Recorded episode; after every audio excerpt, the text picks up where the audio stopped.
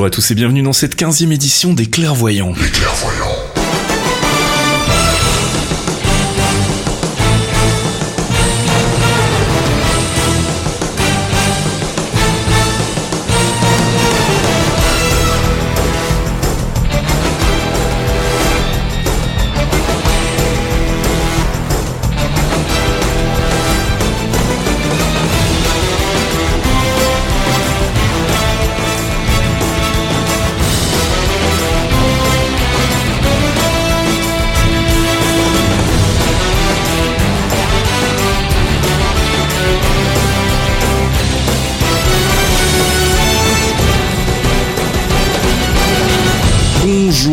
Tous et bienvenue donc comme je viens de le dire dans cette 15e édition, 15e épisode des Clairvoyants déjà. Bonjour Fox. Bonjour Fasque, bonjour à tous. En ce mois de septembre qui ne sait pas trop si c'est un mois d'été ou un mois d'automne, euh, on se retrouve pour parler pendant une grosse heure du MCU, du Marvel Cinematic Universe, donc tous les films autour de la licence Avengers, les séries Netflix comme Daredevil, et puis à venir Jessica Jones, Luke Cage et puis bien d'autres encore, et aussi les séries ABC comme Agents of Shield, Agent Carter et puis les petites nouvelles qui devraient arriver, on en reparlera tout à l'heure dans les news.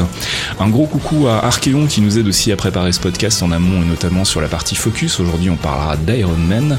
Ça, ce sera tout à l'heure. Pour l'heure, je propose qu'on se lance tout de suite dans notre petite revue de presse avec euh, les news et notre séquence True Believers. I wouldn't say I'm a true believer.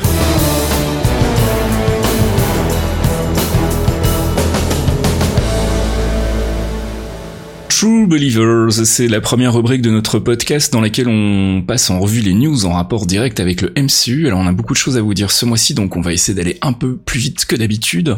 Et on va commencer par la grosse annonce, celle qui est tombée il y a quelques jours. Marvel Studios passe sous le contrôle de Disney, mon cher Fox, finit donc de dépendre de ce bon vieux Ike Perlmutter et de Marvel Entertainment. Et, et ça c'est une excellente nouvelle parce que on a, on a on a pu enfin savoir ce qui se passait parce que ce qui se passe de base c'est que Ike Perlmutter dirige le, Marvel euh, Committee aussi qui est euh, avec Brian Michael Bendis, Joe Quesada et euh, d'autres d'autres personnes et ça a insupporté depuis très très longtemps ce bon Kevin Feige qui commençait à en avoir marre de voir les, les Américains l'appellent le frugal c'est c'est comme en français frugal c'est-à-dire le moins de dépenses possible C'est ça. Ike, Ike Perlmutter, faut savoir que c'est un monsieur qui a donc effectivement la réputation d'être très très près de ses sous et d'être aussi problématique au niveau du, du MCU. On sait c'est notamment à cause de lui qu'on a failli perdre à plusieurs reprises Robert Downey Jr. quand il est, euh, il a été question de renégocier son, son ses contrats pour, euh, bah, notamment pour Civil War. Euh, et indépendamment de ça, il y a donc aussi un comité, euh, un comité créatif, hein, c'est comme ça que ça s'appelle en tout cas. le comité oui le Creative Committee new-yorkais Voilà, qui est donc euh, composé, comme tu le disais, de, de membres de Marvel, dont Joe Quesada et Brian Michael Bendis, et qui sont chargés donc de, de commenter en fait les, les scénarios en cours dans le MCU, de donner du feedback. Et, et ils sont apparemment très chiants sur sur beaucoup de détails. Ils ralentissent énormément les choses et ils sont en partie responsables aussi du départ de, de Wright d'Ant-Man et de la brouille qu'il y aurait eu avec euh, avec Wright sur Ant-Man. C'est ce qu'on présuppose en tout cas, hein, on n'a pas de preuves, mais en tout cas c'est ce qu'on c'est ce qu'on pense. Et il faut savoir que donc euh, effectivement depuis un moment, il semblerait que ce soit une, une énorme source de frustration pour Kevin Feige, qui aurait donc euh, bah, demandé lui-même en fait à ce qu'on le on le débarrasse de la tutelle de Marvel Entertainment et qu'on le fasse passer directement sous la tutelle de Disney, ce qui lui permettrait donc euh, d'avoir une, une plus grande marge de manœuvre a priori et plus de liberté euh, dans, euh, dans dans ce qu'il entreprend en tout cas au niveau du MCU. Donc c'était effectivement une excellente nouvelle. On va voir ce que ça va donner dans le futur, hein, puisque ça va commencer à porter ses fruits, à mon avis, à partir de Doctor Strange, et encore, peut-être que ce sera même pas encore tout à fait établi à ce moment-là, mais en tout cas, c'est une excellente nouvelle, donc plus de liberté pour Kevin Feige, donc plus de liberté dans le MCU, et ça, c'est globalement une bonne chose. Et maintenant, il est le vrai boss. Et maintenant, surtout, il est le vrai boss, et il a plus vraiment de compte à rendre à, à, à Perlmutter, ce qui est Parce plutôt... qu'il était, il était quand même, il a quand même mis dans la balance euh, son départ. C'est ça, en fait, hein, ouais. C'est pas, c'est pas rien quoi. Et il leur a dit bon les mecs, vous êtes mignons, euh, j'aime bien Perlmutter, mais là, là il a, il essaye de me rogner les crocs dès que je fais un truc. Il essaye de rogner les budgets surtout, et c'est juste pas possible vu ce que ça rapporte et, et vu surtout le- les besoins qu'on a euh, pour faire des films de plus en plus impressionnants. Moi, si c'est comme ça, j'ai j'ai pas envie de revivre ce qui s'est déjà passé avec la Fox ou ailleurs. Je vais repartir. C'est ça, exactement. Donc en gros, il a, il a, il a menacé de quitter euh, Marvel Studios euh, si on, changeait pas euh, la manière dont ça fonctionnait et si on le débarrassait pas du, du contrôle parfois un petit peu trop exagéré de notre ami Perlmutter ça témoigne aussi de la puissance du monsieur dans le milieu, hein, parce ah bah, qu'à partir du moment où il met son, son taf en balance et qu'on lui dit non non mais d'accord ok on va faire ce que tu veux, euh, c'est que manifestement son influence va va quand même très très loin. Bref, ça c'est une bonne nouvelle, donc bah on attend de voir les retombées dans le MCU, mais personnellement on est on est très très confiant. Du côté des films à présent, Age of Ultron, on a eu la liste des bonus qui seront disponibles donc sur le, le Blu-ray et le DVD qui sort bah, qui sort début du mois d'octobre, hein, puisque là le film normalement devrait être disponible au moment où vous écoutez ce podcast, en tout cas dans les jours qui viennent en VOD, et il sortira en Blu-ray DVD fin septembre chez nous, je crois, et début octobre aux États-Unis. bah c'est là un peu la déception, même si on avait pas vraiment beaucoup d'espoir de, de, de, de, pouvoir bénéficier à la fois d'une version alternative étendue ou d'un grand nombre de scènes coupées, parce qu'on se rend compte qu'on a quoi? On a 10-15 minutes de scènes de scènes coupées en fait au, total, alors qu'on sait qu'il y a eu a priori une heure une heure de supprimer entre le premier montage de Joss Whedon qui faisait 3h15 et le montage final qui fait 2h15. Donc bah voilà, pour tous ceux qui avaient des espoirs de voir apparaître une version étendue, soit officielle, soit remontée par des fans, c'est peu probable, hein, vu qu'on aura probablement pas grand chose à se mettre sous la dent. En plus, il y a des, scènes étendues, notamment dans la cave avec Thor. Euh, ça, on s'en doutait puisque ça a été une des grosses coupes euh, dans le, film original. Euh, plus de scènes entre Bruce et Natasha dont on se serait très sincèrement bien passé. et puis bon, bah, des scènes aussi a priori dont on n'a pas plus d'infos que des titres comme Watch Your Six. Hein, je sais pas trop à quoi ça correspond. La bonne nouvelle donc c'est que c'est confirmé. Il y aura les commentaires audio de, de Joss Whedon sur sur ces scènes coupées. Donc j'espère que fidèle à sa réputation, le bonhomme ne nous fera pas une langue de bois. Il nous racontera exactement ce qui s'est passé en coulisses. Euh, pour le reste, bah il y aura le, le bêtisier. Ça, c'est un classique euh, chez, chez, Marvel, rien de surprenant à ce niveau-là. Un documentaire sur le making-of du film qui sera plus probablement une plaquette marketing qu'autre chose, ne rêvons pas. Et puis c'est tout en fait, donc euh, pas grand-chose, pas grand-chose. Hein. C'est un peu frugal, tiens, pour reprendre le, le terme, mais c'est un, un peu léger. Bon, moi j'espérais quand même que Whedon rajouterait un peu plus de scènes coupées. Il avait quand même dit qu'il ferait pas de director's cut euh, dans le Blu-ray, qu'il voulait que la version Blu-ray et la version ciné soient la même. Mm-hmm. Donc au-delà du super étalonnage numérique euh, et de, des effets légèrement amélioré pour le pour le format Blu-ray on n'aura rien de vraiment énorme à se mettre sous la main. Voilà. Si ce n'est un très bon film. Voilà, on, on, fera son deuil de la version étendue et puis euh, peut-être qu'un jour, dans, dans 10-15 ans, quand il faudra rentabiliser le back catalogue, Marvel décidera de sortir des versions alternatives de ses films, un peu à la George Lucas.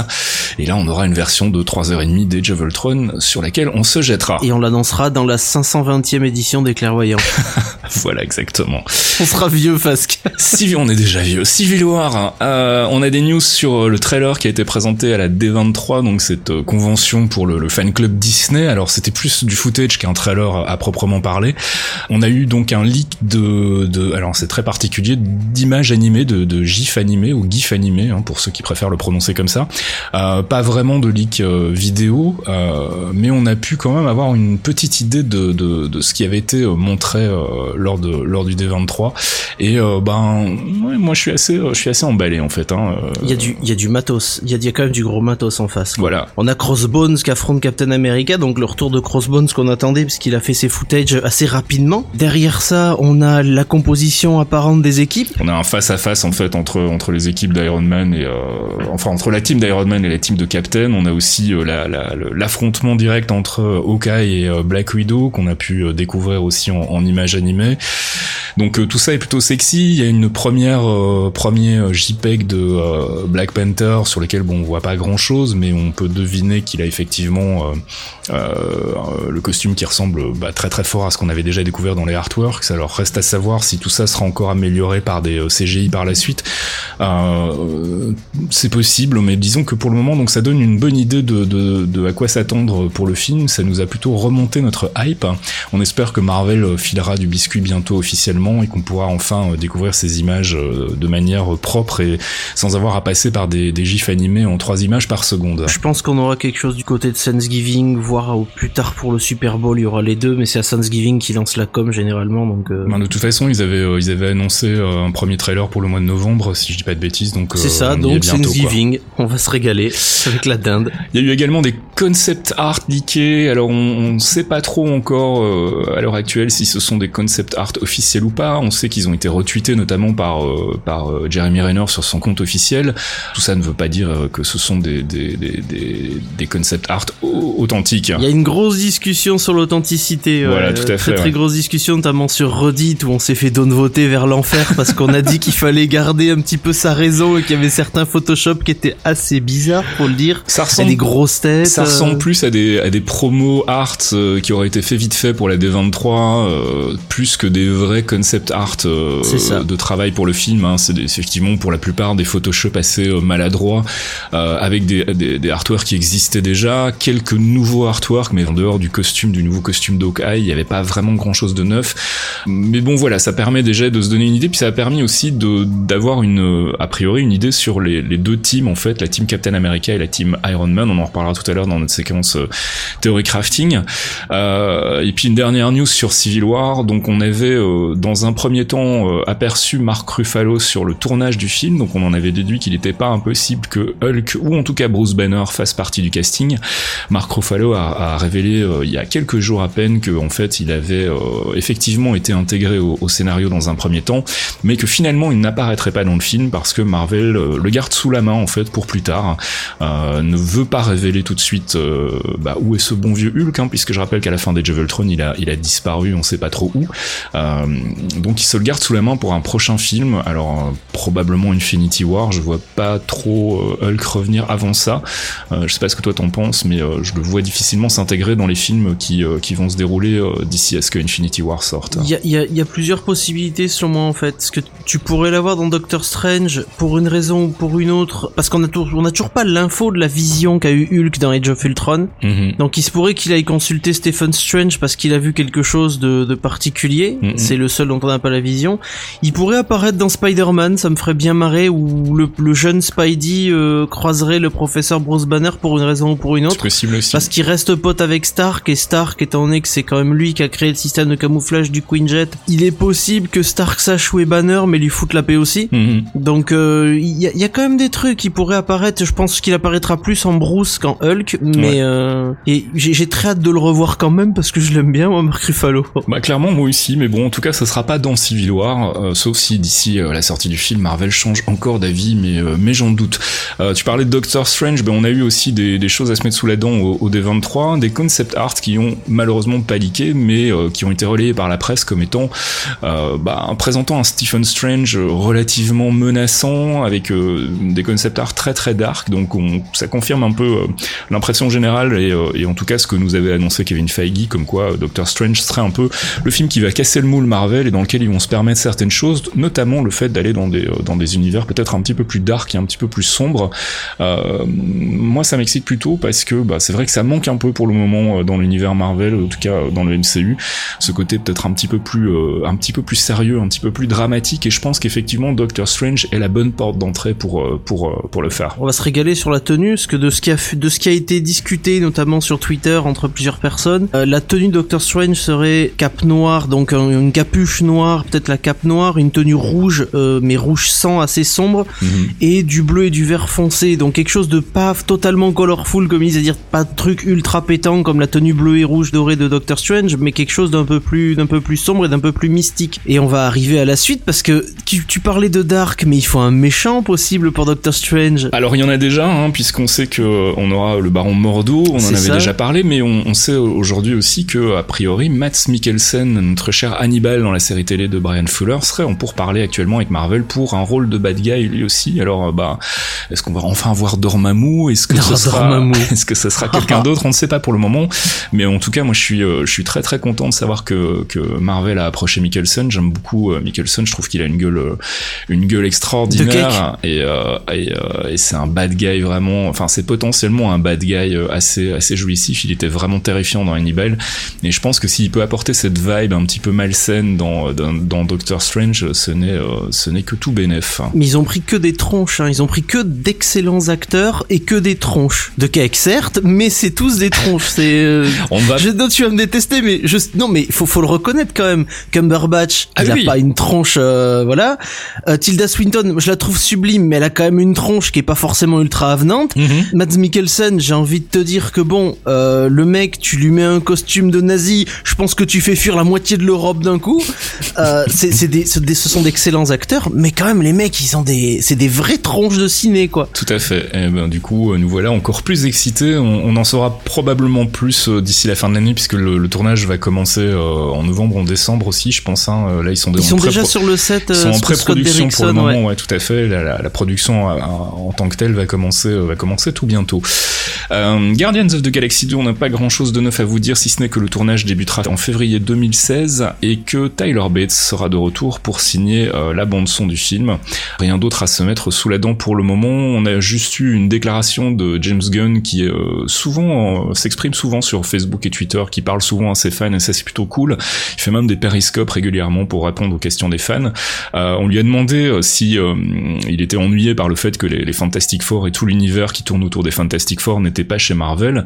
Euh, sa réponse a été relativement claire. En gros, lui il dit que euh, la famille, euh, la, la- la première famille de super-héros, donc les, les Fantastic Four, ne lui manque pas vraiment, mais qu'en revanche, il aurait bien aimé pouvoir utiliser les persos, euh, des persos annexes, et que En clair, il veut bug. voilà, on pense notamment à Bug, on pense aussi bah, peut-être au Silver Surfer, peut-être à Galactus. On sait que Marvel avait un, un temps euh, voulu récupérer Galactus, Euh, mais euh, il confirme qu'effectivement le retour de, de- des Fantastic Four chez Marvel Studios est, est probablement pas pour tout de suite. Euh, la Fox va s'accrocher euh, tant qu'elle peut à la licence, quitte à rebooter et à rebooter sans cesse le film. Donc bah, voilà, Bah là, ils sont déjà accrochés au tapis, donc. Exactement. Pour ceux qui pensaient donc que le, le dernier euh, flop euh, cinématographique des Fantastic Four allait amener un retour des, des personnages chez Marvel Studios, désolé de vous décevoir, raté. mais c'est pas pour tout de suite.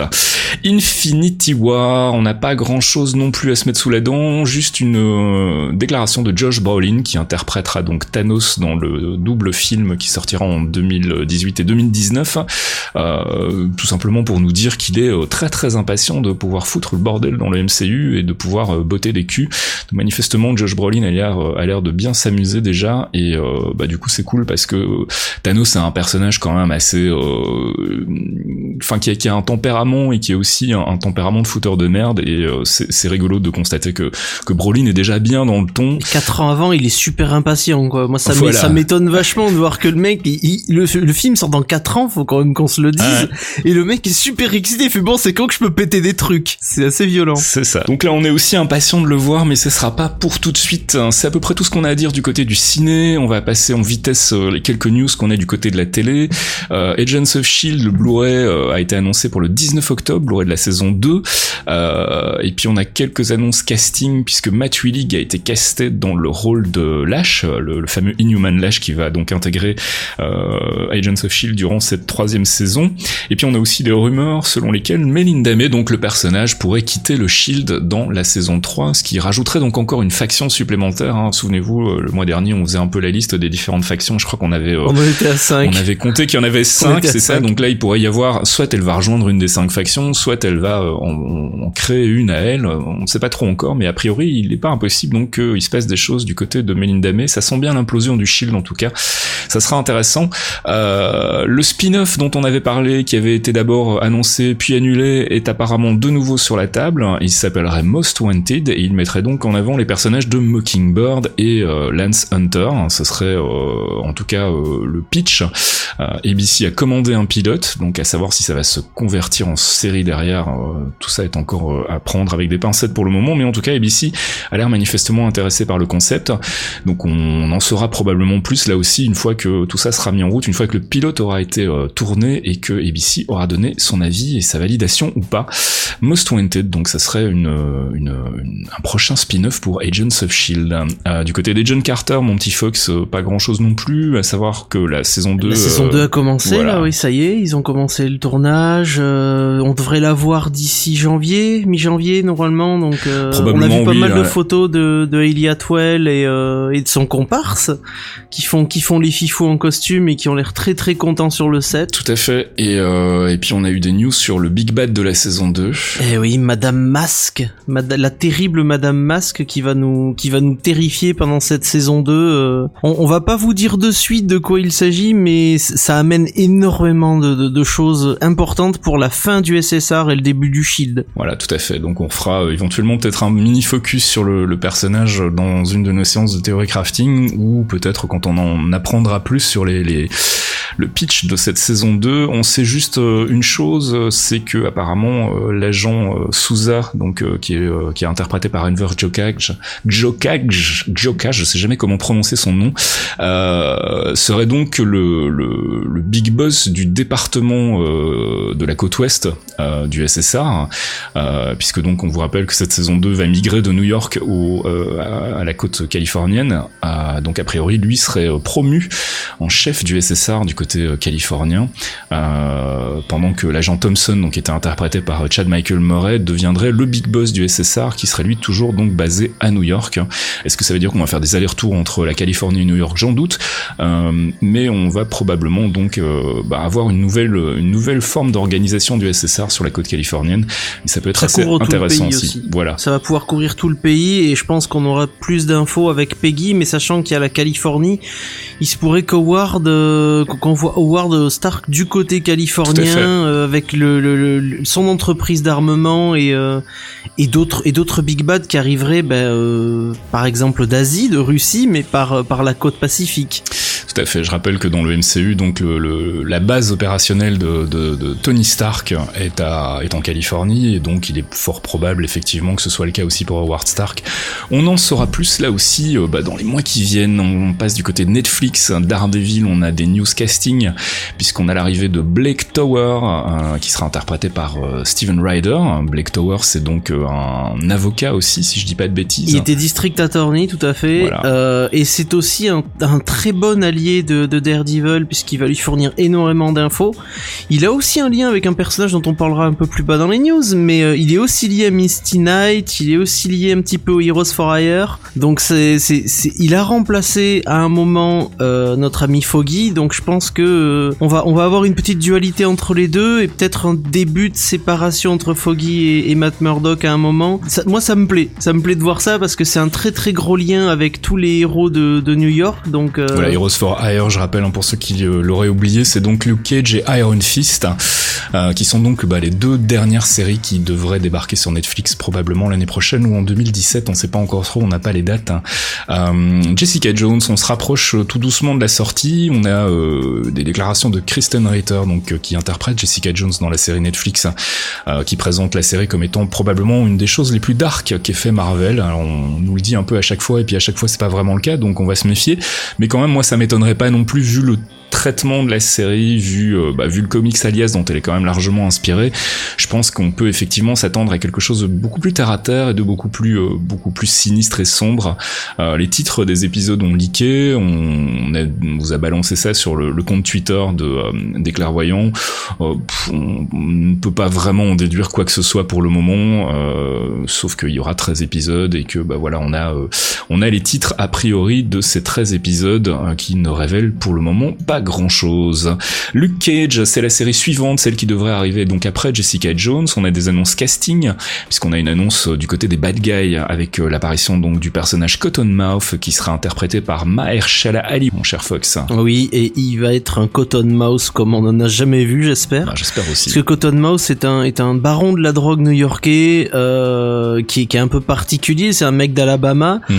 euh, un grand black habillé comme un pimp. Hein, à l'époque, c'était on parle de Luke Cage, donc on parle obligatoirement des années 70. Donc c'est un pimp avec un costume, avec de la peau de léopard, machin. Mais il a une petite particularité, c'est que le mec a une super force. Donc c'est le premier big bad de, Luke Cage qui a euh, vraiment une super force, un peu comme la sienne. Mais en plus, le mec sait tailler les dents en pointe pour pouvoir mordre les gens. D'accord. Parce qu'il est un peu fêlé et un peu plus tard il rejoindra la Serpent Society après que Luke Cage lui a un peu ramassé la tronche. La Serpent Society va l'accueillir et il va devenir un des, un des serpents de la Serpent Society avec euh, une mâchoire euh, bionique euh, améliorée qui peut s'ouvrir comme celle d'un serpent et toujours sa super force et des dents en acier. Voilà pour rappel donc Mahershala Ali c'est lui qui interprétait Remy Danton dans House of Cards, hein, ce qui vous donne une idée du potentiel un peu sinistre et un peu dark du personnage. Je pense que c'est plutôt un un, bon choix de casting. Simon Missick, casté dans le rôle de Misty Knight. Qui est donc Misty Knight Alors Misty Knight fait aussi partie des, héros alloués, donc euh, c'est un personnage Marvel qui est euh, peu connu. On la voit surtout dans, dans certaines périodes des années 2000, notamment dans, World War Hulk, où il y a toute une partie des Heroes for Hire euh, qui lui est dédiée avec ses comparses. C'est une ancienne policière new-yorkaise qui a perdu son bras et Tony Stark lui a conçu un bras bionique. Alors je dis bionique, mais c'est une espèce de bras robot mécanique un peu multifonction. À la Winter Soldier, ouais. Un peu à la Winter Soldier, tout à fait, mais c'est son bras droit, elle. Et euh, elle est, elle est assez badass. Elle est assez badass. Elle a bossé avec Luke Cage. Euh, elle a bossé avec Iron Fist, évidemment. Elle est toujours à New York parce qu'en tant qu'ex-flic, maintenant qu'elle est super héros, bah, elle continue à défendre un peu la veuve et l'orphelin. Mais elle a un caractère de merde, donc ça peut être très très drôle. Voilà, donc ça c'est pour Luke Cage. Dernière info pour Luke Cage. Théo Rossi casté dans le rôle de Shades. Euh, ça c'est drôle. Alors Shades, je connais pas du tout le personnage en revanche. Hein. Alors Shades, euh, il fonctionne avec un, il a, il a un binôme dont j'ai oublié le nom. Euh, c'est pas des super super méchants, mais c'était des ex-détenus qui étaient avec Luke Cage. Mhm. Euh, et quand Shades est sorti, il est devenu entre guillemets criminel avec son son comparse. Mhm. et il se bat avec des espèces de lunettes. Il a des pistolets, mais il a aussi des lunettes qui tirent des des, des rayons optiques un peu comme Cyclope. Ah oui, c'est ça, je me rappelle, voilà. C'est, il est un peu ridicule. Son costume des années 70, c'est juste pas possible. Qu'on dirait un Jackson 5 avec des lunettes de ski, mais mais ce qui, ce qui, est important surtout, c'est qu'il va, il va assez vite rentrer dans le rang et il va devenir éducateur. D'accord. Et la, la, la, raison où je pense où on va la voir dans, dans Luke Cage, la série, c'est que c'est un ancien détenu qui était avec Luke Cage, qui se connaissent et je pense qu'il va, il va essayer de faire de la merde au début de la série. Il va rentrer dans le rang et on le retrouvera un peu comme, euh, comme ami et comme, euh, comme seconde conscience de Luke Cage quand ça ira pas. Luke Cage donc qui devrait nous arriver ben, probablement deuxième moitié de 2016. Euh, je rappelle que le, le, le lead est assuré par Mike Colter qui interprétera donc le personnage et qu'on pourra déjà découvrir le personnage de Luke Cage dans la série Jessica Jones qui elle nous arrive normalement si tout va bien d'ici la fin de l'année 2015. Et on va terminer cette section de news avec une petite info sur la, la, fameuse série de John Ridley. Souvenez-vous, hein, donc on, on, avait parlé de d'une série euh, probablement peut-être Cloak and Dagger. On avait parlé aussi de Miss Marvel avec une, la version donc de Kamala Khan. Euh, il y a une interview récente de John Ridley où il explique que c'est pas vraiment ça, euh, mais qu'il s'agit plus de la réinvention d'un personnage classique de Marvel. Alors on sait qu'en ce moment on parle beaucoup de Blade, on parle beaucoup du fait qu'il y aurait un projet Blade en développement chez Marvel Studios. Ça pourrait euh, tout à fait coller en fait euh, avec ah avec le avec ce sur quoi travaille en ce moment John Ridley. Donc peut-être un retour de Blade sur Netflix, qui sait. Hein. on a déjà vu le retour de Punisher. Hein. Faut, faut pas oublier que la licence a eu du succès à l'époque, parce qu'il faut pas faut, faut qu'on se rappelle quand même que les premiers films Marvel Studios, c'était des films Blade. Tout à fait. Alors certes, c'était pas forcément des modèles de cinématographie, mais ils ont quand même eu un certain succès et c'était quand même bien sympa, hmm, sauf pour Blade 3, d'accord. Mais euh, mais j'aimerais bien revoir un Blade en série, parce que ça reste encore une fois lié au, milieu new-yorkais, au milieu de la nuit. Il a des liens avec Spider-Man, avec Daredevil. Mm. Euh, il a des liens avec le Punisher aussi par moment, parce que il faut nettoyer. Et faut pas oublier pour ceux qui ne le savent pas, sous New York et notamment sous Hell's Kitchen, euh, il existe un royaume euh, qui est masqué aux humains, qui est composé à 99,99% de monstres dégoûtants mm. et de vampires. Donc ça pourrait être vraiment sympa d'avoir plusieurs levels avec Luke Cage, Jessica Jones, Daredevil au-dessus, et en dessous d'avoir Blade qui fait son taf de son côté ou qui va peut-être filer un coup de main de temps en temps. Et ça pourrait aussi être lié du coup à euh, bah, ce fameux Black Sky qu'on a découvert dans Daredevil et pour le moment on sait pas trop ce que c'est. Alors il y a des pistes qui indiqueraient que ça pourrait être du côté des Inhumans, mais ça pourrait aussi tout à fait être euh, bah, les petites semence. euh, Ça pourrait être un vampire, Ouais, pour ouais. un vampire, tout à fait. Bah ça pourrait être carrément être un vampire, euh, sachant que donc sous New York, comme je le disais, il y a le, le j'allais dire Dracula, oui c'est Dracula qui, qui vit sous New York et qui vit près de New York, et ça pourrait totalement être un des spawns de, de Dracula euh, qu'il aurait ensemencé quelque part ou un vampire annexe. Et donc oui ils auraient essayé de, de, de balancer un vampire sur New York pour détruire pour détruire Daredevil. Tout à fait. Donc ça pourrait aussi être euh, un indice du retour de Blade sur le petit écran. En tout cas, nous, ça nous réjouirait beaucoup. Euh, bah voilà, on a fait le tour des news. On va passer tout de suite à notre première interlude musicale. Jarvis, drop my needle.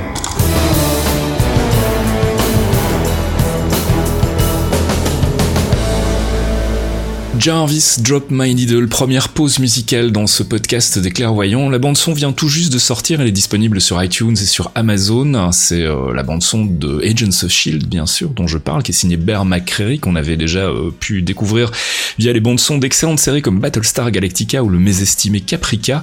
On va s'écouter tout de suite un extrait de cette bande son, le morceau The Rising Tide.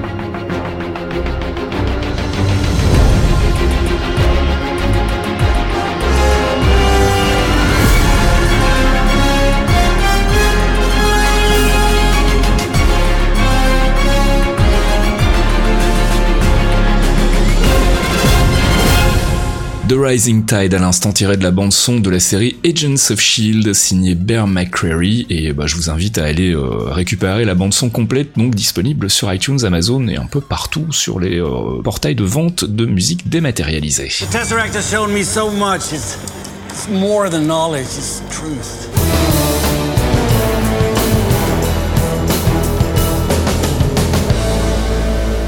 Avengers, c'est pas l'heure, c'est notre rubrique durant laquelle on se laisse aller un peu de théorie crafting, de spéculation sur l'avenir du MCU. Alors on va pas se mentir, on n'a pas grand chose de vraiment neuf à se mettre sous la dent pour le moment. On est en début de phase de post-production au niveau de Civil War, on commence à peine euh, la pré-prod, voire la prod sur Doctor Strange. Euh, les séries télé ont pas encore repris, donc il n'y a pas vraiment de nouveaux éléments euh, à se mettre sous la dent pour le moment, mais on va quand même faire un petit peu le point sur ce qu'on sait sur Civil War, notamment extrapolé sur base des infos et euh, du footage qu'on a pu récupérer du D23. Donc on vous en parlait tout à l'heure, hein, le trailer n'a pas leaké, enfin le footage n'a pas leaké, mais on a quand même pu récupérer des, gifs animés et des euh, images tirées de ce trailer qui permettent déjà d'avoir une petite idée, notamment sur les équipes. Euh, on sait que Civil War tourne autour de l'opposition entre Iron Man et Captain America autour donc de ce qu'ils appellent apparemment dans le MCU les accords et qui était donc le Registration Act dans les comics, à savoir l'obligation pour les super-héros de se faire connaître auprès des agences gouvernementale pour qu'on puisse un petit peu euh, réglementer tout ça. Alors les teams sont un peu particulières quand même si on s'en tient euh, aux infos qu'on a pour le moment. Il y a quand même l'air d'y avoir un camp qui a plus l'avantage que l'autre, mon cher Fox, puisqu'on a d'un côté euh, Iron Man avec Vision, Black Widow, War Machine et probablement Spider-Man, même si pour le moment on n'a pas de confirmation de ce côté-là. Et puis de l'autre côté Captain America avec Hawkeye, Falcon, Scarlet Witch, Ant-Man, The Winter Soldier et Black Panther serait a priori du côté de Iron Man. C'est en tout cas ce qu'on voit dans les fameux concept art dont on parlait tout à l'heure. Du moins temporairement, ouais. Mais c'est, c'est, c'est, pour moi, c'est légèrement déséquilibré euh, en faveur d'Iron Man, tout simplement parce qu'il a Vision. Légèrement, c'est un euphémisme. mais comme il a été euh, très noblement mentionné par de, nombreux lecteurs de Reddit, euh, Vision est du côté de la vie. Mhm. Il est du côté de personne normalement. Donc il doit y avoir quelque chose au niveau, au niveau du Captain. On, on sait déjà dans la button scene d'Ant-Man que qu'il a retrouvé Bucky et qu'avec Falcon ils vont devoir euh, ils vont devoir euh, arranger les choses avec Bucky. Bah déjà on, sait que dans les dans le, les gifs animés qui ont filtré en tout cas on, il y a Bucky avec ses, avec lui. Voilà Bucky, est, avec Falcon et avec euh, Captain America tout à fait. Donc c'est peut-être ce premier problème qui qui qui va qui va être qui qui va être le retour de Stark parce que il faut faut légiférer sur Bucky. Qu'est-ce qu'il est aujourd'hui? Hmm. Il était un soldat américain. Il a été capturé par les Russes. Il est devenu un assassin russe congelé pour des périodes de stase assez longue. Mm. Euh, on sait pas trop quel est son statut. Après les accords qu'on en a parlé euh, et ce qu'on a pu voir sur le footage du D23, euh, le souci c'est que je pense que les accords sont aussi liés à la Sokovie et Age of Ultron. Je pense qu'il y a quelque chose qui, qui, est lié à ça parce qu'il y a quand même eu euh, la moitié du pays qui a décollé, quand même le dire. La moitié du pays a décollé pour s'écraser sur la terre mm-hmm, tout à fait. avec une, une, grosse barre de vibranium à l'intérieur. Donc ça, pose, ça, ça doit poser un énorme problème. Ce qui n'était pas résolu d'ailleurs, c'est que quand on voit la fin de Age of Ultron, on les voit se séparer, Tony qui dit qu'il raccroche les gants, qu'est-ce qui va le pousser à revenir? Parce que normalement, il avait dit qu'il revenait pas, que qu'il était temps pour lui de, de faire comme Hawkeye, d'avoir sa ferme et tout ça. Mhm. Ils étaient séparés, il y avait des New Avengers. Bah, et là, on les revoit se, se, battre d'un coup. Moi, ce que je pense, c'est qu'effectivement, c'est un peu étrange de, de, enfin, j'étais un peu surpris par la fin d'Age of Ultron, où on s'attendait justement à un setup beaucoup plus clair pour euh, Civil War. Alors, il y a des indices tout le long du film, hein. il y a euh, cette fameuse discussion quand ils sont en train de couper du bois, où effectivement on sent qu'il y a une tension et qu'il y a une divergence d'opinion qui, qui s'installe de manière très très nette. Il y a ensuite. J'appelle ça une tension, il déchire une bûche avec les mains. J'appelle pas ça une tension, j'appelle ça un appel. C'est clair. Euh, il y a par la suite cette baston, donc au moment de, de, de réactiver Vision, euh, qui est aussi un gros gros indice de l'opposition des deux personnages. Moi, ce que je pense, c'est que Tony Stark est un petit un petit fourbe et euh, il doit probablement continuer à se prendre la tête. On sait qu'il s'est beaucoup pris la tête après euh, les événements du premier film Avengers, hein, puisque c'était un peu tout le sujet d'Iron Man 3. Je pense qu'il va de nouveau se prendre un, une grosse crise d'angoisse suite à ce qui s'est passé en Sokovie, euh, à sa responsabilité dans, les événements de Voltron, et je pense qu'il va commencer à cogiter dans son coin et à se dire bon peut-être qu'il va falloir effectivement qu'on commence à réglementer tout ça. On sait que les événements de Sokovie vont effectivement être euh, importants dans la, la, genèse de, Civil War, mais on sait aussi d'après le, le, pitch officiel que ça va surtout être lié à un événement qui va impliquer le Winter Soldier justement, et que c'est euh, apparemment lui qui va mettre le feu aux poudres euh, et qui va provoquer donc euh, ben, une accélération dans le processus de mise en place des accords, donc du Registration Act version MCU. Et ça a l'air de se confirmer aussi que l'importance du, du, rôle de, euh, de Crossbones dans, euh, dans justement cette, cette mise en place des, des accords, puisqu'apparemment donc la, scène d'ouverture du film Civil War tournerait autour d'une interpellation qui tourne un peu mal avec une baston euh, avec Crossbone et qui provoque donc des dégâts et, et, des pertes au niveau civil et qui vont amener donc les organisations gouvernementales, le, World Security Council va donc bah, prendre prendre les choses en main et décider de mettre en place donc ces fameux accords. Donc, alors je, voulais juste rectifier un truc parce que je parlais tout à l'heure de Scarlet Witch. Autant on la voit dans les, le footage du D23, autant elle apparaît pas du tout sur les artworks, hein, ce qui est assez bizarre. Elle est remplacée par Sharon Carter en fait dans les artworks du côté de la team Captain America. Dans les artworks, on voit Sharon Carter. Ouais. C'est pour ça que ça m'a ça m'a paru un peu bizarre de la voir de voir Sharon qui est dessinée d'ailleurs alors que Jeremy Renner sur sa nouvelle armure euh, a la tête photoshopée, ouais. genre collée. Et Vision, c'est le, le, le, morceau qui est récupéré euh, de l'artwork euh, de la Comic Con de l'an dernier des of Ultron.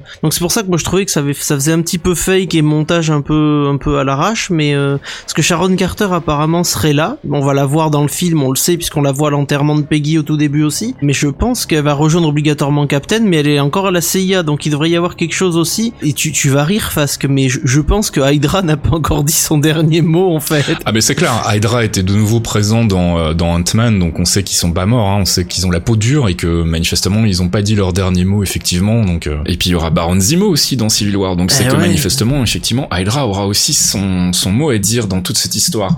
Euh, un autre point important de Civil War, ça va être le rôle de Black Panther et puis le rôle de Spider-Man aussi. Alors on sait que jusqu'à présent avec les infos qu'on a, euh, le rôle de Spider-Man dans les comics serait a priori le rôle de Black Panther dans les films, hein, puisque à l'époque où le film a été mis en chantier, ils n'avaient pas encore récupéré les droits de Spider-Man, donc ils sont partis sur une trame un peu différente où Black Panther jouerait ce rôle de personnage à mi-chemin entre les deux, qui va passer d'un camp à l'autre ou éventuellement rester neutre, on ne sait pas encore trop. Euh, dans les artworks, il est du côté d'Iron Man, donc euh, ça peut vouloir dire qu'à un moment dans le film, il va effectivement prendre position, euh, mais ça veut pas non plus dire que ce soit définitif. On parle aussi donc euh, bah, d'un personnage qui pourrait trahir son camp. On- les soupçons se portent euh, essentiellement sur Black Widow. Euh, Pourquoi euh, Comme d'hab, bah, je ne sais pas. Pourquoi Genre, genre Natacha. Natacha, Natacha est une traîtresse. Non. Donc ça pourrait aussi, euh, ça pourrait aussi être un élément euh, déterminant dans, dans l'intrigue. Je pense que le rôle de Spider-Man sera relativement limité et que ça sera plus de l'ordre du caméo qu'autre chose. hein. Je pense qu'il va, il va apparaître comme la nouvelle pupille de, de Stark.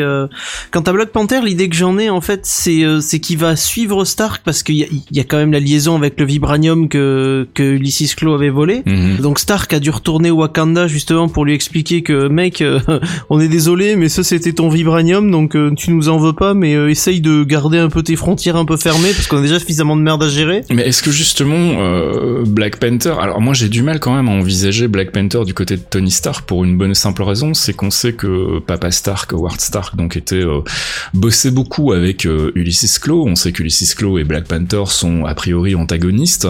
Est-ce que justement ça serait pas l'idée que Black Panther rejoigne d'abord le camp de Stark pour justement le trahir après, euh, avec un avec cette, cette volonté de vengeance justement par rapport à ce qu'a fait la famille Stark euh, au Wakanda?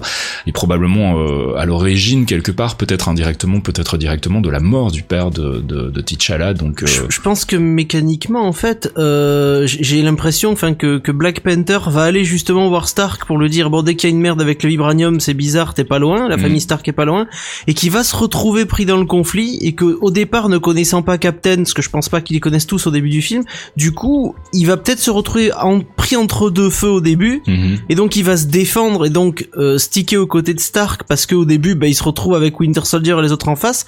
Il est possible que Winter Soldier ait essayé de l'assassiner aussi. tout à fait. Ouais. C'est c'est une forte probabilité vu son métier. Mhm. Et donc du coup, voyant Winter Soldier en face, il va sticker avec Stark et quand il va se rendre compte qu'en fait c'est une bataille où il a rien à foutre dedans, soit il va se mettre en, juge entre guillemets, en juge de paix, soit il va il va rejoindre les autres pour essayer de calmer le jeu. Mais je, lui et Vision, je les pense vraiment en personnage de balance en fait. C'est possible, Bah, surtout que Vision a l'air quand même relativement euh, overpowered euh, et qui pourrait faire pencher un peu trop facilement la balance d'un camp à un autre. Cela dit, Chris Evans a commenté récemment donc fameuses euh, remarques sur le fait qu'il y avait une des deux équipes qui était un peu plus surpuissante que l'autre et euh, lui avait l'air de dire que bah ça voulait rien dire et que euh, peut-être que que avec un peu de ruse, un peu d'intelligence, un peu de malice, il y avait sans doute moyen de renverser la vapeur, même si sur le papier les équipes avaient pas l'air équilibrées, ça ne voulait pas forcément dire grand chose.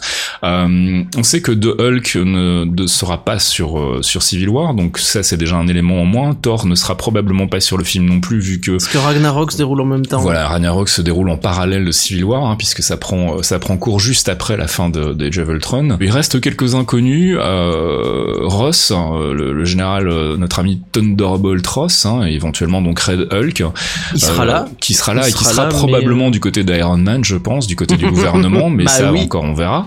C'est un Euh, fumier, il sera jamais avec le Captain, hein, ça c'est clair et net. Le rôle du Shield est pour le moment euh, peu clair aussi. On sait pas du tout si euh, Samuel Jackson ou Cobie Smulders seront seront dans le film, donc on sait pas trop si le Shield aura un rôle à jouer dans la balance. Quid aussi de Doctor Strange, ça pourrait être une bonne occasion d'introduire le personnage, même si là aussi euh, je vois pas trop encore de quel côté il pourrait se ranger. Et puis il y a tous les personnages des séries Netflix qu'on aimerait bien aussi voir débarquer dans le film, mais je doute que ça arrive pour la bonne et simple raison, le personnage le plus important c'est-à-dire L'agent Coulson, nom de Dieu Non, Il me parle de Coulson- tous les persos et il parle pas de- du, du directeur Coulson, Non, mais directeur Coulson, du je- Shield Coulson, je le vois pas revenir dans le dans le MCU tout de suite. non, en mais tout on cas va le voir tous les ciné. hints dans la saison 3 des Agents of Shield. C'est ça qui va être énorme. C'est surtout qu'on va le départ de Melinda May, la création des de, de l'équipe de Sky, tout ça, ça va, ça, ça mène vers Civil War parce que Melinda, elle va pas forcément être d'accord, soit avec le Shield de Coulson, soit avec l'équipe de Sky, où elle va vouloir protéger l'un ou l'autre et elle va devoir faire bande à part à un moment parce que c'est toujours ce qu'elle fait. Mm. Et quand Captain America euh, Civil War va sortir, il restera encore trois épisodes des Agents of Shield. Mm. Encore une fois. Donc il y a de très fortes chances que les infos euh, filtrent via Agents of Shield et qui, qui nous mettent le starter comme ils l'ont fait pour Age of Ultron avec le, le, le. Alors il y a deux pistes, hein, il y a deux possibilités. Soit y effectivement cette possibilité de, de se servir en partie, en tout cas des Agents of Shield, comme de setup, comme de, de lead-in en fait, comme on dit dans les comics pour euh, Civil War. Il y a une autre possibilité aussi, c'est que la série prenne de plus en plus ses distances avec le MCU ciné. Euh, sentiment qui est quand même renforcé par les événements dont on parlait tout à l'heure, à savoir le changement euh, de statut pour Marvel Studios qui passe directement sous la coupe de Disney et qui donc court-circuite l'influence de Marvel Entertainment, donc la, maison mère Marvel, alors que l'univers télé reste pour le moment dépendant de Marvel Entertainment euh, et donc euh, ne bénéficie pas de cette indépendance. On sait que Kevin Feige regarde un peu l'univers télé euh, de loin et euh, considère que c'est vraiment un truc à part et qu'il n'a pas euh, vraiment de besoin d'intégrer ça complètement dans le MCU ciné. Est-ce que justement ce changement de statut ne renforcerait pas encore une fois les, différences entre l'univers télé et l'univers ciné? C'est toute la question et je pense qu'on commencera à y voir plus clair avec les premiers épisodes de, des Agents of Shield. Moi, je, je sens plutôt la deuxième option, à savoir une prise de distance avec le MCU ciné et une indépendance plus grande par rapport à l'univers ciné, euh, avec une série qui va plus s'orienter vers les Inhumans, euh, continuer à explorer la piste des Inhumans, plutôt que d'être un setup pour euh, pour euh, Civil War. Mais bon, ça, on, on peut pas encore le savoir aujourd'hui. C'est mon sentiment à moi en tout cas. J'espère que je me trompe parce que j'ai vraiment envie d'une plus grande interaction entre les séries et l'univers ciné. Ce qui serait cool, c'est qu'on sait que Marvel Télévision est, est très très proche des BC. On sait qu'ils ont leur bureau dans euh, l'infrastructure des BC et pas chez Marvel. Euh, donc il n'est pas impossible non plus qu'on apprenne dans les jours qui viennent, dans les semaines qui viennent, que euh, Marvel Télévision est aussi passé sous la coupe de Disney. Vu que ABC appartient à Disney, ça serait pas complètement impossible. Comme d'habitude, ça- le lendemain de la sortie du podcast. voilà, la news va être annoncée le lendemain de la sortie Je le du sens podcast, tellement tout à fait. venir, ça serait tellement sale. Soit ça, soit effectivement Marvel Télévision va continuer son petit bonhomme de chemin en gagnant de plus en plus d'indépendance, au grand dam donc d'une cohérence euh, avec le MCU de manière générale. Donc ça, on, verra comment ça évolue dans, les semaines qui viennent et je pense que ce sera un bon indicateur justement de l'importance des Agents of Shield dans euh, la mise en place, dans le setup de, Civil War. Et en tout cas, on est, euh, on est vraiment très très impatient de découvrir Civil War. Moi, je pense que ça va être vraiment, ça va être vraiment être un tout tout bon début de phase 3 pour Marvel Studios. Je rappelle donc que ça sort en mai 2016, qu'on a encore le temps de voir venir et qu'on devrait a priori avoir un premier trailer au mois de novembre, sauf si Marvel Studios décide de court-circuiter euh, les euh, les gifs animés qui circulent et euh, en nous proposant déjà le footage, mais j'en doute fortement. En attendant, bah voilà, si vous avez aussi des idées, des, des, spéculations à faire sur Civil War et sur le MCU en général, n'hésitez pas à nous en faire part. N'hésitez pas non plus à venir traîner sur le thread Geekzone dont on vous linkera l'adresse sur la page du site des clairvoyants. Comme ça, vous pouvez venir débattre avec nous de toutes les possibilités de ce que nous réserve le MCU pour bah, fin 2015, début 2016 et puis toutes les années à suivre. Jarvis, drop my needle.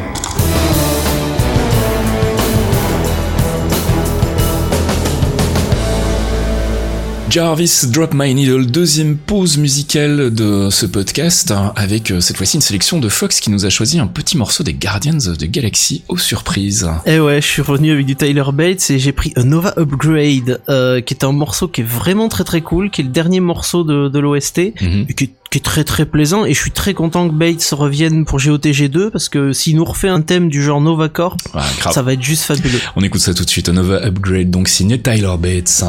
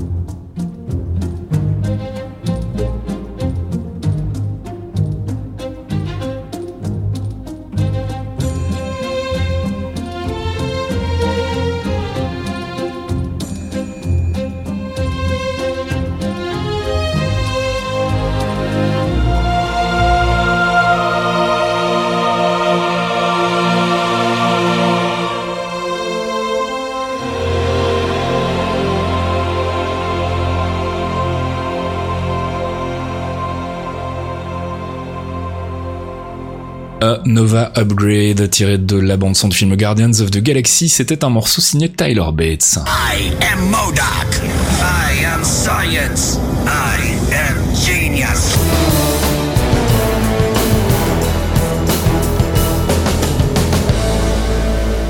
I am Science. Notre ami Modoc nous signale que c'est l'heure pour Fox de souffrir, puisque c'est l'heure du focus. Ce mois-ci, on a décidé de vous parler, bah, comme on a parlé de Captain America euh, le mois dernier, et comme on vous avait fait un, un rapide survol de Civil War le mois précédent, euh, il était logique d'attaquer euh, d'attaquer la bio de notre ami Tony Stark, à savoir Iron Man, et on va commencer donc par un petit profil du personnage. Réalisé par notre le- ami Archeon. Voilà, réalisé par notre ami Archeon, qu'on remercie beaucoup une fois de plus, donc Iron Man dans le Marvel Universe. Alors c'est parti, Monsieur Iron Man, Anthony Stark, euh, créé par Stan Lee et qui apparaît la première fois en 1963 dans Tales of Suspense numéro 39. Il aura sa propre série qu'à partir de 1968 quand même. Ouais. C'est c'est cinq ans plus tard qu'il aura qu'il aura vraiment sa propre série. Mhm. Alors, le- en plein milieu de la guerre froide, euh, Lee trouvait euh, assez marrant de créer un nouveau personnage qui était complètement à l'opposé de ce qu'attendaient les lecteurs, c'est-à-dire des jeunes qui étaient contre la guerre. Du coup, qu'est-ce qu'il a fait? Il a créé un industriel fabricant d'armes et qui bosse pour l'armée. Stanley ce troll. C'est ça, Papy Stanley, ce génie, ce troll. Qui est Anthony Stark? Alors, ce, jeune homme est né à Long Island, il est le fils de Howard, qu'on connaît un petit peu, et Maria Stark. Ses parents vont mourir lorsqu'il aura 21 ans, et il héritera de Stark International, c'est-à-dire la grosse, grosse, grosse société d'armement euh, créée par papa, hein, euh, qui a aidé tout le monde pendant la guerre et tout.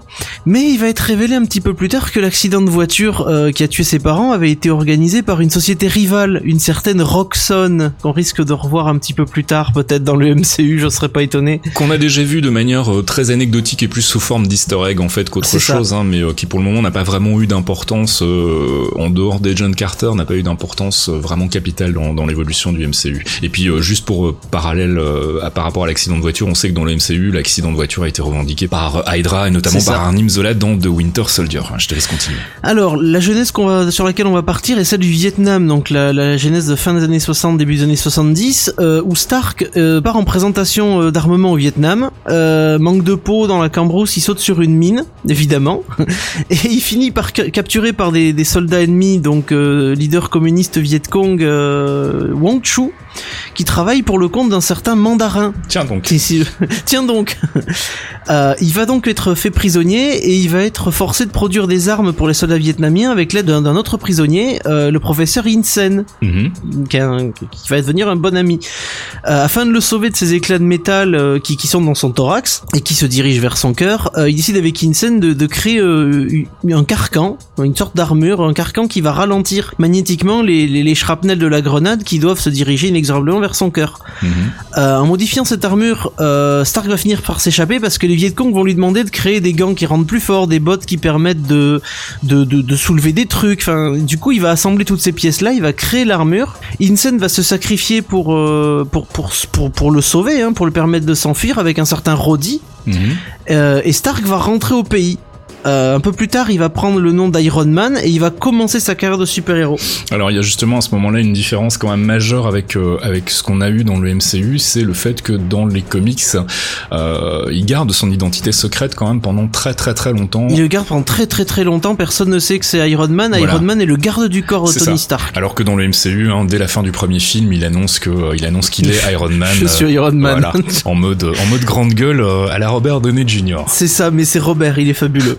Euh, en 63, euh, il rejoint Ant-Man, Wasp, Thor et Hulk. Euh, après avoir tabassé et euh, vaincu Loki, parce que c'est, il aimait bien foutre la merde déjà à l'époque, ils deviendront les Avengers. Et ça, c'est le premier album des Avengers. Voilà, dont on a parlé dans notre focus sur les Avengers. hein. On vous renvoie à ce focus-là si vous voulez en savoir plus sur la formation des Avengers et sur la première baston avec Loki.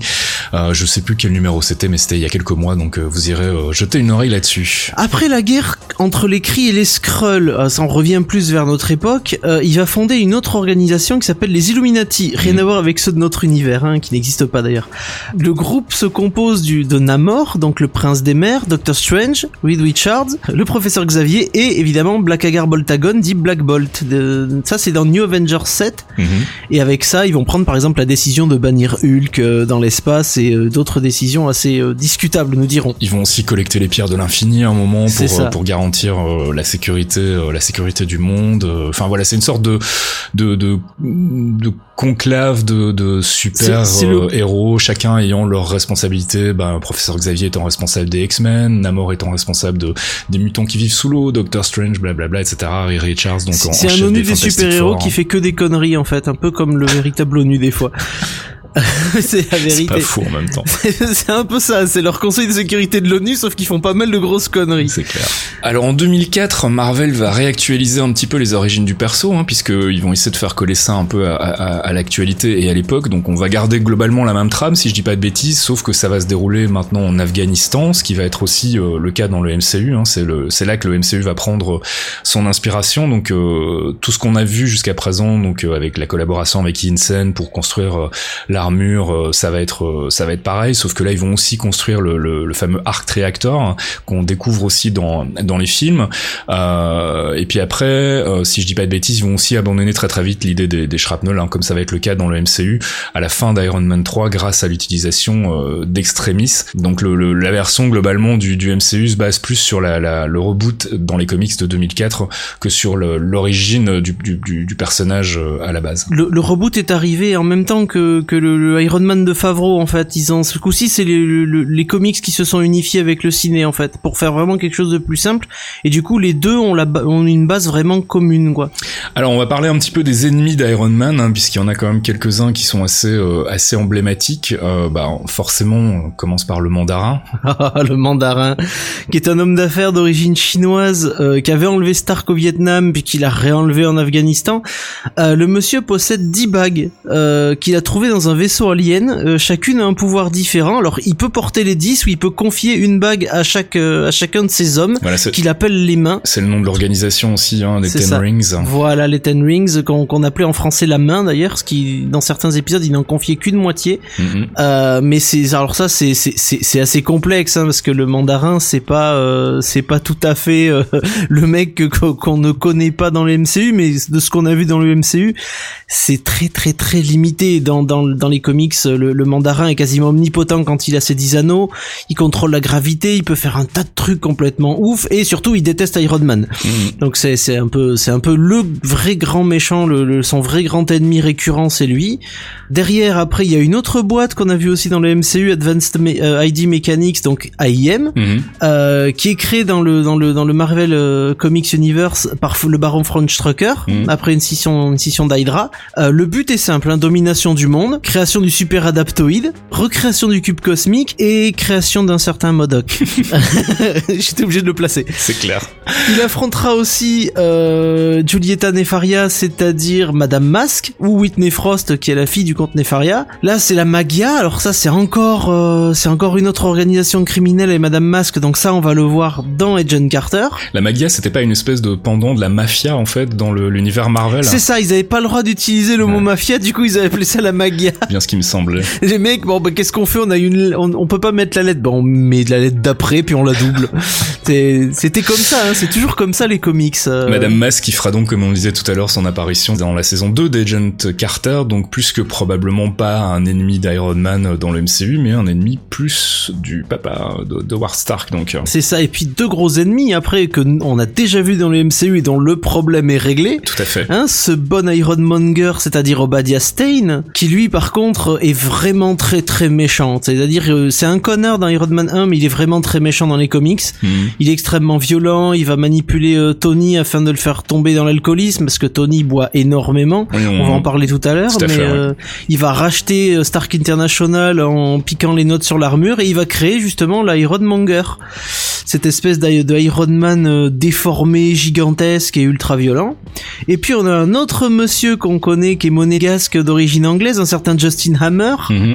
qui lui par contre, bon lui il est en tôle, c'est fini, on va plus jamais le voir, qui, qui était à la tête d'une entreprise de R&D euh, dans l'armement avant l'arrivée de Tony à la tête de Stark International et qui va essayer de prendre le contrôle d'Iron Man pour, pour, pour tuer un politicien et faire tomber Stark à sa place. D'accord. Et ensuite, il va consacrer sa fortune à équiper tous les ennemis de Stark, en fait, lui. euh, tu sais, le mec, qu'est-ce que tu veux faire? Ah bah, je veux tuer Star- Stark, je veux plus, je veux faire des armes. Voilà, donc c'était euh, c'était le, le, le big bad de Iron Man 2 dans le MCU, hein, Justin Hammer, euh, qui finit en prison. Donc puis c'est ce qu'on voit dans le dans le one shot euh, All Hail the King, puisqu'il est en prison et a priori on n'a pas de nouvelles de lui depuis. Donc je pense qu'il ne refera pas son Pas de nouvelles, bonnes nouvelles. Voilà, ouais. exactement.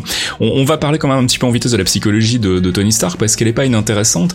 C'est quand même un peu euh, l'archétype du anti-héros à la base, puisqu'il a quand même pas que des qualités. hein. Ah non, il a, il a beaucoup beaucoup de défauts, mais il compense, il compense ses défauts par un génie incommensurable. Mais Stark a beau être un génie, c'est surtout un mec qui, qui est un véritable C'est-à-dire que Robert Downey donne ce côté désinvolte, mais il est très très en dessous du côté connard de Stark en fait. Mm, tout Parce que fait. le, le mec a vraiment des gros gros problèmes de fête, d'alcool. L'alcool c'est vraiment son son némésis. Euh, C'est euh, comme la dépression l'est pour Spider-Man, pour Iron Man, c'est vraiment l'alcool où il va picoler énormément. Euh, il va faire n'importe quoi. Euh, et quand on dit n'importe quoi, c'est vraiment vraiment faire de, de la merde. Dans l'arc par exemple Demon in a Bottle, où on voit Stark devenir alcoolique, on le reverra tomber plusieurs fois dans l'alcoolisme à chaque grand moment.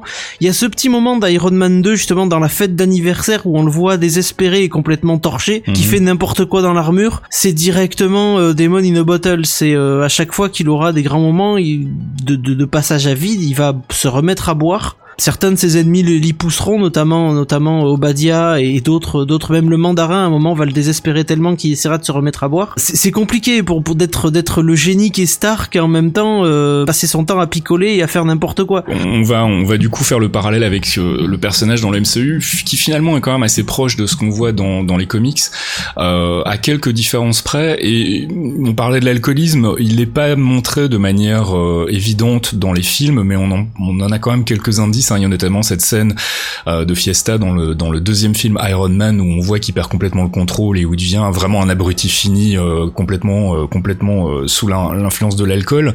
Il y a aussi tout le côté intoxication avec le palladium qui est aussi quelque part une métaphore de, de, de son alcoolisme et de sa dépendance à, à l'alcool. Et sa vraie faiblesse dans le MCU, c'est c'est dans Iron Man 3 qu'on la voit puisqu'ils ont remplacé son alcoolisme latent qui était difficile à montrer pour les audiences américaines par des crises d'angoisse, par les crises d'angoisse post post attaque Shitori. Et ça va être ça sa vraie faiblesse dans le MCU parce qu'à chaque fois il fait de la merde, on le voit dans Age of Ultron, c'est encore à cause de ça qu'il a fait n'importe quoi. Bah, c'est en ça que je le considère comme un comme un anti-héros en fait. C'est c'est quelqu'un qui à la base est vraiment blindé de bonnes intentions, mais qui a une personnalité tellement euh, pervertie et tellement euh, complexe que ben souvent il, il en arrive à euh, il, il, est tellement en fait euh, sûr de lui et tellement arrogant qu'il en arrive à faire des conneries avec euh, à la base une, une, une, bonne intention. On l'a vu, le dernier exemple en date, c'était bien sûr ce qui se passe dans le film Age of Ultron, euh, où c'est vraiment l'apothéose de de, de, de, de, cette caractéristique qu'a Tony Stark. Alors justement, on parle du MCU. Oui, tu voulais dire? Non, mais c'est pour ça que dans les origines MCU, en fait, sa genèse est très proche de d'extrémistes d'un côté, mais aussi de, Marvel Ultimates et de, de, de, la série des Ultimates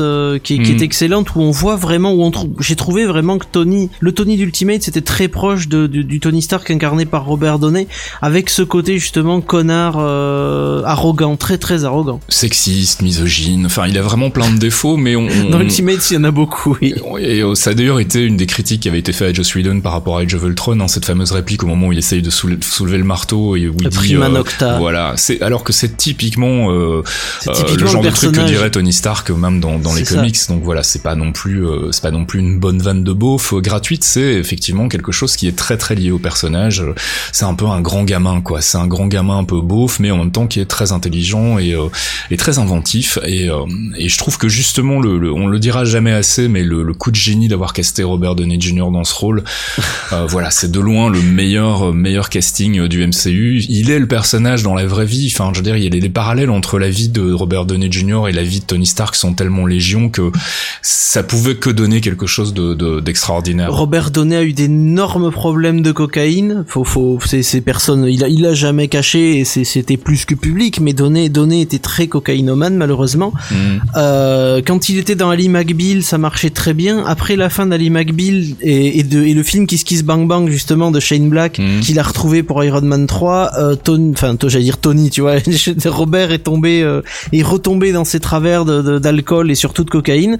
Et quand Favreau, quand, quand Marvel l'a casté, Favreau et d'autres lui ont dit si tu veux rester dans le MCU, à la première incartade avec la drogue, tu sors t'es grillé. Et il avait quand même pris 20 euh, kilos, il était, euh, il était assez, euh, assez bouffi par l'alcool et la drogue. Mhm. Le mec s'est refait une santé en, en 8 mois, il a fait Iron Man, et quand on le voit aujourd'hui, je veux dire, c'est, c'est, je, je vois pas Tom Cruise devait être Iron Man au départ, les mecs. Ouais, c'est vrai. Imaginez ça, Tom Cruise.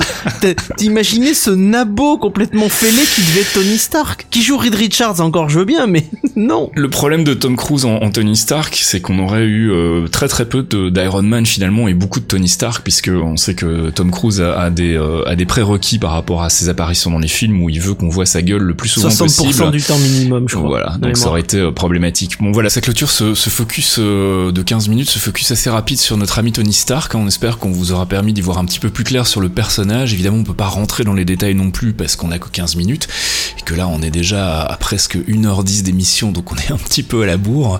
Mais voilà, donc si vous avez des, commentaires, des remarques ou si vous voulez apporter quelques précisions par rapport à ce petit focus, on est preneur de vos commentaires. Vous pouvez les faire sur le site directement ou nous alpaguer sur Twitter.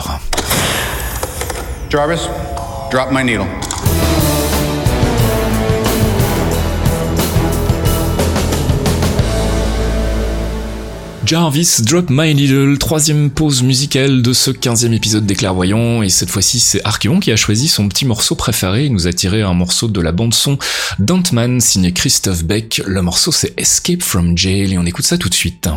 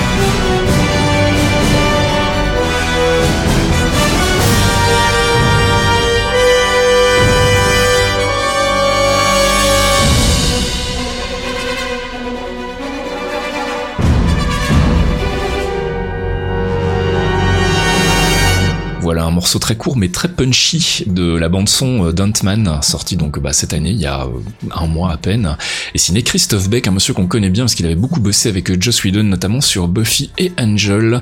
Merci à Archeon donc pour cette petite sélection. He's the spy.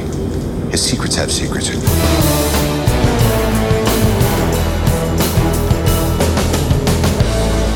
Marvel Insiders, cette euh, rubrique un peu fourre-tout hein, dans laquelle on vous parle de choses qui n'ont pas forcément de rapport direct avec le MCU. Euh, en l'occurrence, ce mois-ci, bah, on va faire comme le mois dernier pour Captain America, on va vous faire un petit euh, petite liste de recommandations de lecture de comics concernant le personnage d'Iron Man. On a cinq arcs en, particulier euh, dont, dont on vous recommande la lecture, mon petit Fox, puisqu'on en a parlé tout à l'heure, le Demon in a Bottle.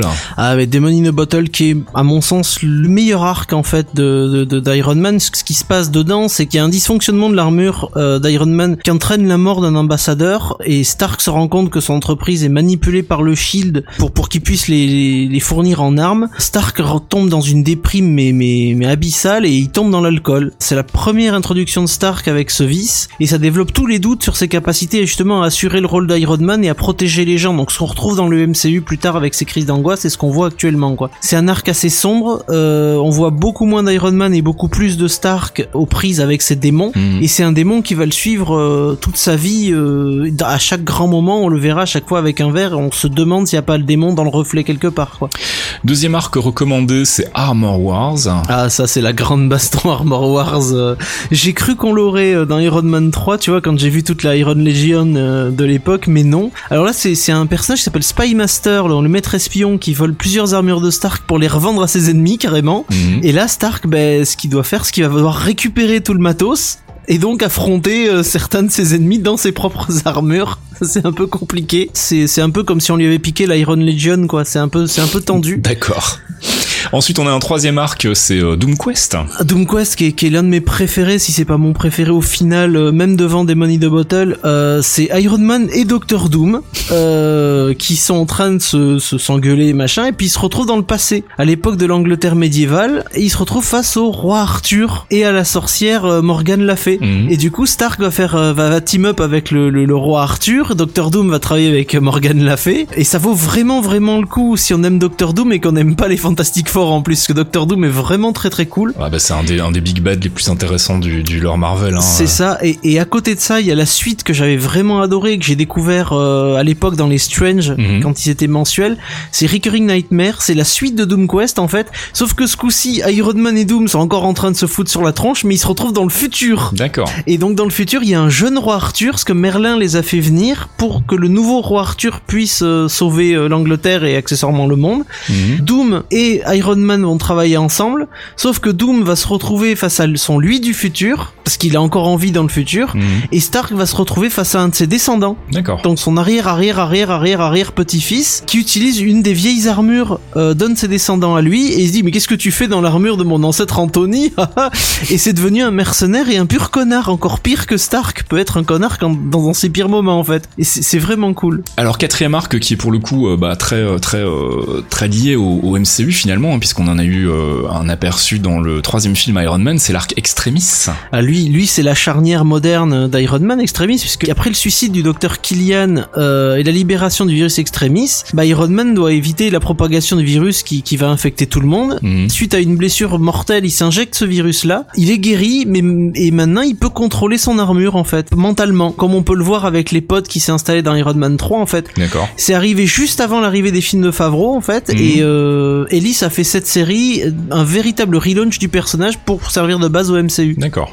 Et enfin, euh, dernier arc, c'est Stark Disassembled. Alors ça c'est le, le on va dire le, le, le foutoir total Stark Disassemble puisque c'est c'est c'est un arc assez compliqué puisque après avoir été traqué par euh, par ce bon Osborn après l'invasion Skrull, Mhm. euh, Stark se retrouve blessé, finit dans le coma. D'accord. Pepper Potts reçoit un message holographique euh, lui expliquant comment rebooter le cerveau de Tony et empêcher Osborn de, de, de voler ses armes armure et surtout ses données parce qu'il a tout stocké dans son cerveau. Mhm. Et en parallèle de cette histoire-là, en même temps, Stark, on le voit dans son coma, il se, re- il se réveille en fait euh, coincé dans un rêve. Il retrouve ses parents et ses parents essaient de lui expliquer comment revenir à la vie.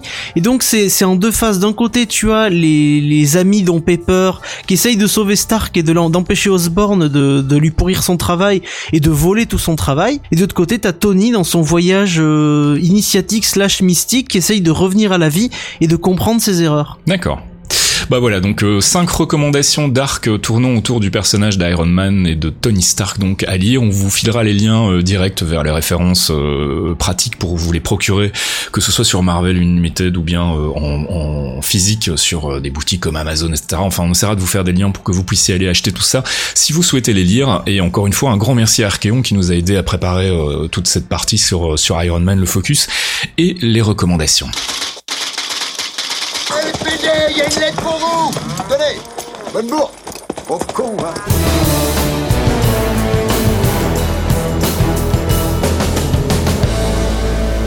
Et c'est déjà l'heure de retrouver notre dernière rubrique du podcast, le courrier. Euh, Quand on a le temps, bah, on répond à des questions que vous nous avez posées soit via Twitter, soit via euh, le formulaire de contact qui se trouve sur le site lesclairvoyants.net. On a deux questions ce mois-ci. La première nous vient de Pierre-Antoine qui nous dit donc si je vous ai bien suivi depuis le début, dans les comics, Thanos veut tout casser pour impressionner Def. Pensez-vous que celle-ci sera introduite dans le MCU ou serait-ce un peu trop what the fuck pour le grand public de voir le grand méchant de l'histoire être amoureux de la mort? Quelles pourraient être alors ses motivations pour prendre les Infinity Stones. Alors euh, personnellement, je doute euh, vraiment qu'on voit arriver Def euh, dans le MCU parce que c'est un personnage complexe euh, qui euh, nécessite quand même une bonne introduction et une bonne explication de, de sa nature. Et puis c'est un concept plus qu'un réel personnage. Donc c'est assez difficile à introduire. Euh, et comme jusqu'à présent la, la, la, la, donne dans le MCU a plutôt été de simplifier les bad guys le plus possible je doute que ce soit euh, un élément qui, qui intervienne dans, euh, dans Infinity War version MCU en revanche il est clair qu'il va falloir une motivation à Thanos. Euh, donc il est peut-être possible d'intégrer d'une certaine manière le concept dans le premier euh, le premier film Infinity War. Comment Je vous avoue que je sais pas encore trop et c'est là que je suis ravi de ne pas bosser chez Marvel parce que j'aurais bien du mal à le faire. Je sais pas ce que toi t'en penses, euh, Fox. De ce que je vois, moi je me, je me dis que simplement quand, euh, quand dans Infinity War on va voir Thanos euh, collecter les pierres et euh, faire des massacres parce que c'est ce que Thanos fait. Hein. Mhm. Quand, euh, quand l'un d'eux, je ne sais pas qui, hein, mais quand, quand un de ses ennemis ou un de ses alliés euh, va lui dire euh, mais pourquoi tu fais tout ça? Et il lui dira tout simplement pour le pour le plaisir euh, de, de, de vous voir mort ou pour euh, parce que j'aime la mort ou un truc comme ça et ça peut être pris à double sens. Ça pourrait être pris dans le sens où parce que j'aime la destruction j'aime la mort j'aime le carnage ou tout simplement parce que je veux être digne de de, de, de, de la mort et on la verrait peut-être on verrait peut-être une ombre ou un truc tu sais qui serait en filigrane où il y aurait pas besoin d'expliquer grand chose en fait où comprendrait que le concept de mort est aussi un- une entité et que il voudrait euh, il voudrait être digne de cette entité ce qui le rendrait encore plus fou alors qu'il est déjà le titan fou Euh, elle avait été hintée en fait de manière assez indirecte à la fin du premier film Avengers dans la button scene où on découvre pour la première fois Thanos et où euh, le personnage euh, qui sert d'interlocuteur dans le MCU qui s'appelle Theodore euh, lui dit que euh, se battre contre les, les, les humains, je paraphrase de mémoire, hein, mais il lui dit Mhm. se battre contre les humains, ça revient à courtiser la mort. c'est Euh, ce qui euh, peut être pris effectivement dans les deux sens. Le premier étant le sens littéral qui veut dire que c'est de prendre des risques et de risquer de mourir, mais ça peut aussi être un clin d'œil aux comics en disant euh, bah, si tu veux te battre contre les humains, ça veut dire que tu vas tu vas gagner les faveurs de la mort, donc courtiser la mort dans ce sens-là. Et ça pourrait être aussi une indication que peut-être on verra un jour apparaître Def dans l'univers Marvel, mais j'en doute vraiment parce que je pense que le concept est vraiment trop complexe à introduire dans le MCU qui a quand même tendance à rester relativement terre à terre et très ancré dans tout ce qui est science, etc. Donc euh, je doute qu'on la voit arriver maintenant en ce qui concerne la, motivation de Thanos. Ben, euh, tout est possible, on verra, on verra ce qu'ils en font. J'espère juste qu'ils vont pas trop nous le simplifier et nous refaire une Ronan parce que là c'était quand même un petit peu une déception, surtout quand on connaît euh, bah, l'im- l'importance et la, complexité de Ronan dans les comics, le, le- le voir ainsi traité de, de bad guy générique dans les Garden, c'était quand même une petite déception et j'espère que pour Thanos ils vont quand même travailler un petit peu plus son background. Deuxième et dernière question de ce courrier nous vient de Quentin qui nous dit voici la news sur laquelle je suis tombé où il semblerait que Captain America affronte Spider-Man en guise de climax dans Civil War. Si c'est le cas, y aurait-il euh, une vraie différence avec les comics où finalement Spidey rejoint Cap? Avez-vous un avis dessus? Mon avis à moi, c'est que déjà la news tire son origine sur le site Latino Review, dont on vous a déjà vanté les démérites depuis très très longtemps. Hein. C'est un site quand même qui a plutôt tendance à balancer de la rumeur sans vérification, parfois même à se faire mousser en inventant des choses, et forcément à force de raconter tout et n'importe quoi, on finit par tomber juste. Euh, je ne suis absolument pas du tout convaincu que ce soit le climax de Civil War. Hein. Je pense que Spider-Man va garder un rôle quand même relativement euh, mineur dans le film. En revanche, il est tout à fait possible qu'effectivement il y ait un moment une baston entre Captain America et Spider-Man. Pourquoi pas? On sent plutôt Spider-Man rejoindre le côté Stark, hein, ne fût-ce que par euh, leurs affinités au niveau personnage. Hein. C'est tous les deux des inventeurs, tous les deux des, mecs ingénieux, etc. Et il pourrait y avoir effectivement, comme on disait tout à l'heure, une relation de maître à élève entre Tony Stark et Spider-Man et Peter Parker. Donc il n'est pas impossible qu'effectivement il se retrouve à un moment à devoir se bastonner contre Captain America. Est-ce que ce sera le climax du film? Je doute vraiment que ce soit le cas. Euh, je sais pas ce que t'en penses, mais moi en tout cas ça me paraît relativement improbable. Je, je trouve que ce serait absurde de, de nous foutre le, le, jeune Peter Parker qui est euh, tout frais et moulu dans le MCU, euh, qui arrive en pupille de Stark et qui va aller vouloir casser la gueule euh, du Captain en climax du film. Le, le, le, véritable climax, à mon sens, ça va être justement la confrontation Stark. Tout à fait, ouais. Stark Captain Star, America. Stark Captain comme dans le comics, et parce que je, je, vois pas pourquoi on mettrait. Il n'y a pas eu d'affrontement Spidey Captain, je veux dire. Il n'y en avait pas dans dans, le mm. truc. Il y en a eu quelques-uns comme ça, mais euh, Spider était euh, était en dehors entre guillemets, c'est-à-dire qu'il était avec Stark, puis avec Captain, mais à chaque fois il était en périphérie, en, en balance mm. euh, et en narration aussi. Ce qu'on a toujours dit par rapport à Spider-Man, son rôle dans les comics, c'est plus un rôle symbolique qu'autre chose. Hein, donc je le vois pas tout à coup alors qu'il n'a pas encore du tout fait ses premiers pas dans la MCU, être tout à coup euh, un élément central d'un film aussi important que Civil War, j'en doute.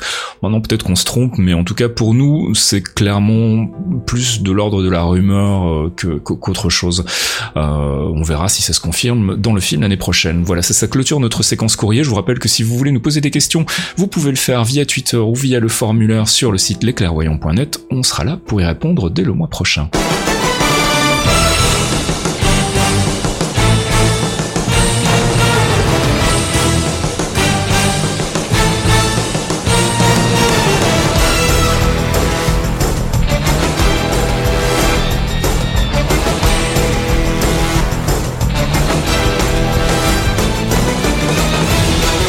Voilà, c'est au 15e édition des Clairvoyants, c'est déjà terminé. On remercie encore une fois très très chaleureusement notre ami euh, Thomas, alias Archeon, qui nous a bien aidé sur le focus et sur les recommandations comics. On espère qu'il pourra un jour venir à son tour poser sa voix dans le podcast. On lui met à chaque fois un petit coup de pression. Je sais qu'il n'est pas très très chaud pour le faire, mais ça nous ferait plaisir en tout cas de pouvoir discuter un petit peu avec lui parce qu'il a aussi pas mal d'idées en ce qui concerne le théorie crafting et l'avenir du MCU et ça sera intéressant d'avoir son point de vue dans cette rubrique là aussi.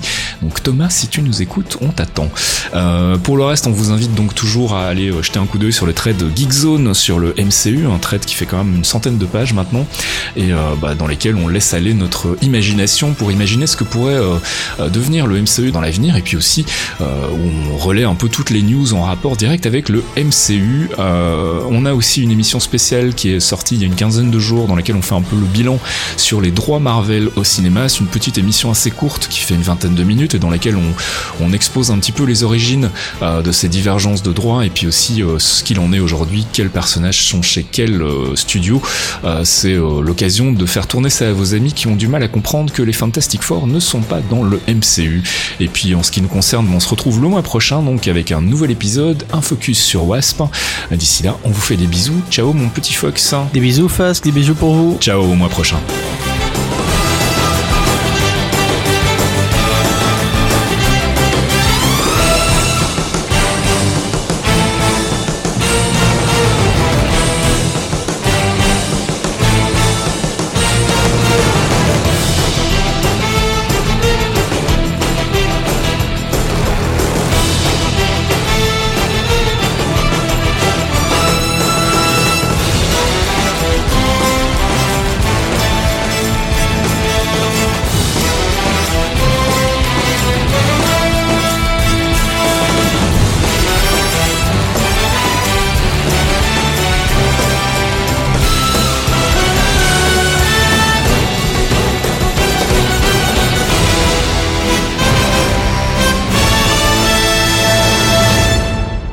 Sera tout à l'heure. Pour l'heure, je propose qu'on se lance tout de suite dans notre petite revue de presse avec euh, les news et notre séquence. Euh, que- dont j'ai oublié le titre. True Believers. Et notre, ça démarre sur les chapeaux de roue. Chapiche chapeau. On est au bout du rouleau, ça va aller. Ce qui est bien, c'est que j'ai déjà la fin de l'émission du coup. Oh Hop. non, non.